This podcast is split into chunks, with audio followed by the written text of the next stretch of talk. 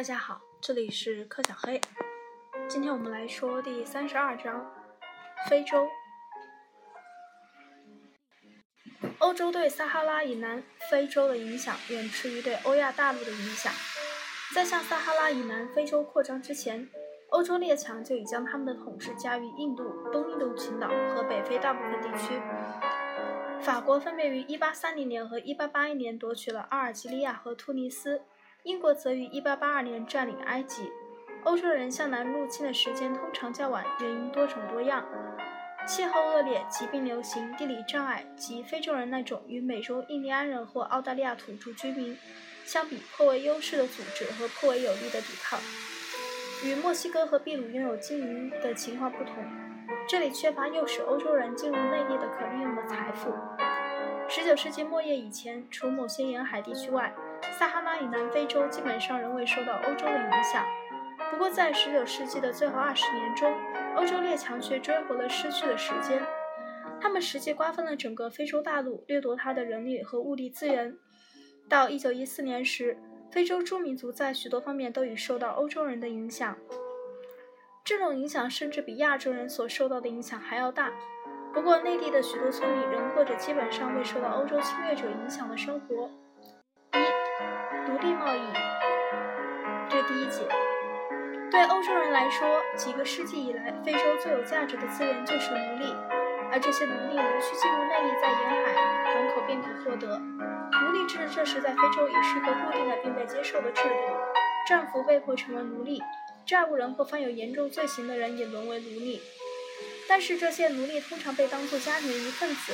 享有明确的规定权利，身份不一定世袭。人们通常认为，与欧洲人组织的跨大西洋的奴隶贸易相比，非洲传统的奴隶制度比较温和。然而，这种说法太离谱了。爱德华·雷诺德教授针对这次错觉警告说：“残酷的和非人道的奴役是西方的专利。奴隶制度以其包括剥夺生命在内的极端形式是非洲和西方所共有的。虽然非洲奴隶制度有着不同的起源和影响，但这一定事实不应该让我们否定奴隶制度的本质对人的剥削和征服。”同样不能否定的是，若没有这些非洲酋长们的参与，整船整船的非洲人也不可能被运到美洲的奴隶种植园。酋长们围捕自己的非洲同胞，把他们卖给等候在海边的欧洲船长，从而获得可观的利润。黑奴贸易，十八世纪后期的雕版画，画的是在非洲沿海的欧洲奴隶贩子，用图画的形式描述了痛苦的非人的奴隶的过程的第一步。尽管如此，事实仍然是欧洲人所进行的跨大西洋的奴隶贸易，在数量上和特性上都与非洲内部存在的传统的奴隶制度完全不同。欧洲的奴隶贸易从一开始就主要是经济的，而不是社会的制度。正如他在非洲的那样，西方奴隶贩子和奴隶主都是纯粹受经济利益驱动的，他们都准备让奴隶劳作致死。如果这样做比更仁慈对待他们更有利润的话。当欧洲人开始大规模投入非洲的奴隶贸易时，种族主义又加强了这种非人格性。也许是出于潜意识的掩饰，他们渐渐开始鄙视黑人，认为他们是天生低劣的人，因而命中注定要为他们的白人主子效劳。潜意识的意识可能还体现在欧洲人用宗教为奴隶贸易所做的辩护中，认为奴役确保了非洲异教徒不仅向文明，而且向真正的信仰的转变。这种自鸣得意的精神，将成千上万的非洲奴隶用船运回本国，但这只是奴隶贸易的新的重大阶段的一个小小序幕。该阶段始于1510年，当年向美洲大陆运送了第一船非洲奴隶。这次冒险非常成功，因为南北美洲，尤其是甘蔗种植园，迫切需要劳力，奴隶市场几乎不受限制。其他几个国家也卷入这一贸易，以便分享厚利。控制奴隶贸易16世纪时是葡萄牙。十七世纪大部分时间宗是荷兰、荷兰，十八世纪时则是英国。大约四十个欧洲要塞分布在西非沿岸，他们用来防御敌对的贸易国，用来关押等着运过大西洋的奴隶。奴隶贩子最典型的航线是三角形的。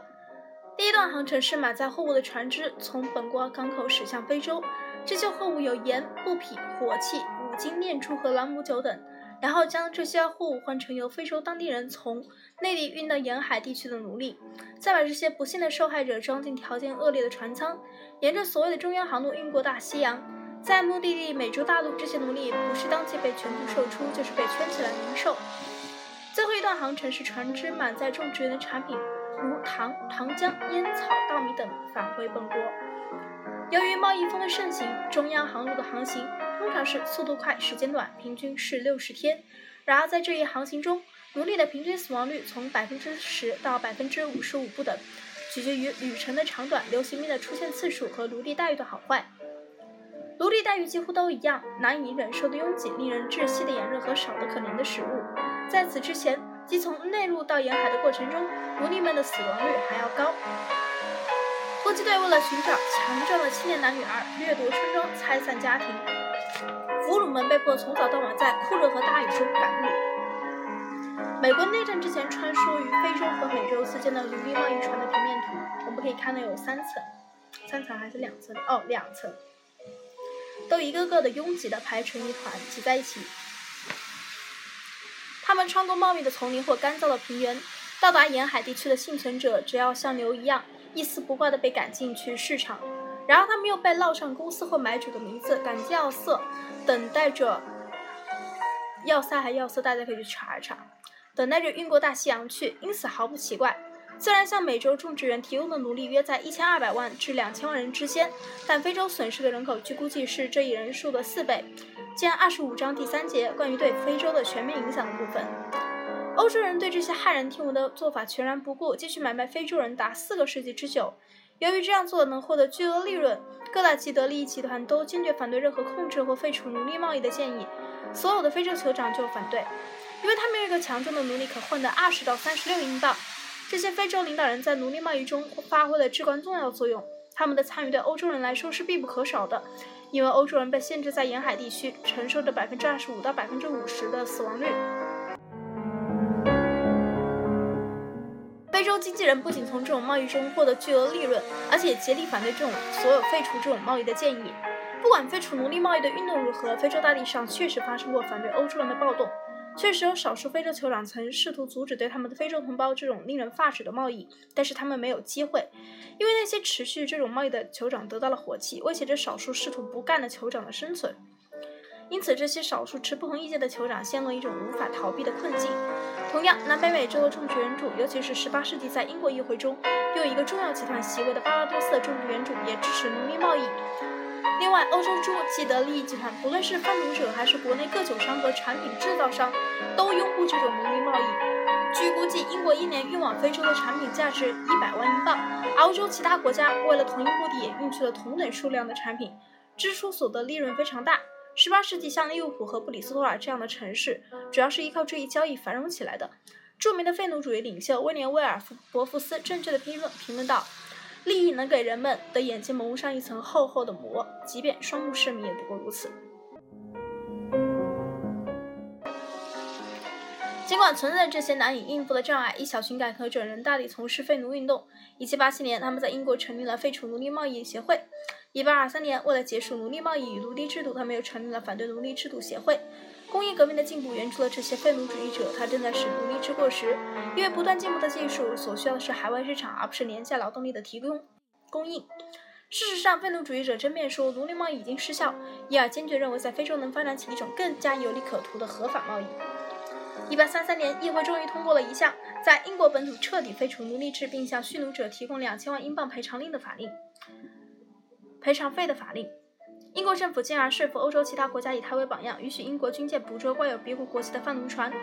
有一个时期，英国动用了海军四分之一的力量，五十六艘船只、九千名水兵，在非洲、古巴和巴西沿海巡逻。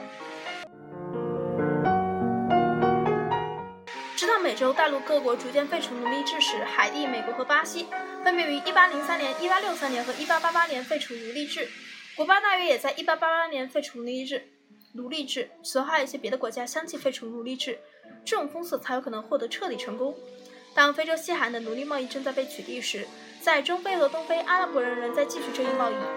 尽管其规模要小得多。远在欧洲人出现之前，阿拉伯人就已开始从事这一贸易，而整个19世纪中。甚至在进入二十世纪以后，他们还在进行这一贸易。被俘的奴隶或被迫穿过撒哈拉大沙漠抵达北非市场，或被带到东非沿岸的港口，再由船运往桑给巴尔、马达加斯加、阿拉伯半岛、土耳其、波斯乃至印度。这些奴隶中的许多人都是在印度洋诸岛屿上的丁香种植园和甘蔗种植园中工作。这一贸易比西非沿岸的贸易更难禁止。禁止。尽管英国海军在红海和印度洋上巡逻，但这一贸易一直持续到第一次世界大战以前，甚至第一次世界大战以后。肯尼亚的清真寺，位于肯尼亚的拉姆岛东南海岸边的希腊的星期五清真寺，这一斯瓦西里建筑后期的典型的建筑，属于19世纪早期的作品。它是当地仅存的一座一座建于20世纪以前的带尖塔的清真寺。拉姆岛上的斯瓦西里居住区始建于约15世纪，享有一段时期的巨大财富，并在19世纪达到巅峰。下一次我们会讲到第二节探险时代。这里是第三十二章非洲全球通史，从史前史到十一世纪。我们下次见。